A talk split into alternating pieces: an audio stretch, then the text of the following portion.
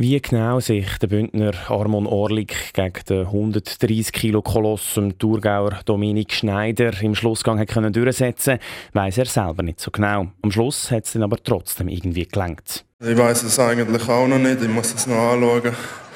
Ich habe einfach immer daran geglaubt, dass es noch geht.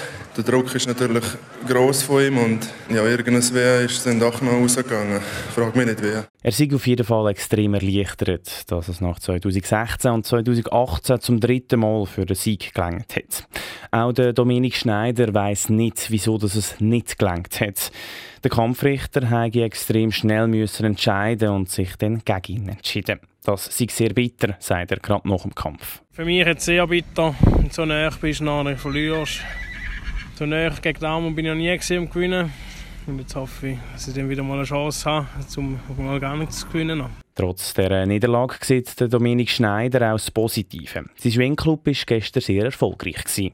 Mein Schwingclub haben wir sehr gut abgerundet mit sechs Rennen. Ich glaube, da hat es schon lange nicht mehr gegeben Schwingclub, dass sechs Rennen bei uns geblieben sind. Dem Winterthurer Schwinger Samir Leupi ist es gestern sehr gut gelaufen. Er hat den zweiten Platz geholt und ist dementsprechend zufrieden. Er schaut auch schon voraus auf die weiteren Verbandsfeste. Ich habe mich jetzt halt nur mit der Ostschweiz, also nur, ich habe mich mit der Ostschweizer jetzt messen Mit dem Rest von der Schweiz, äh, das bleibt noch aus. Also nächste Woche bin ich zu Flüelen am äh, Innerschweizer Teilverbandsfest.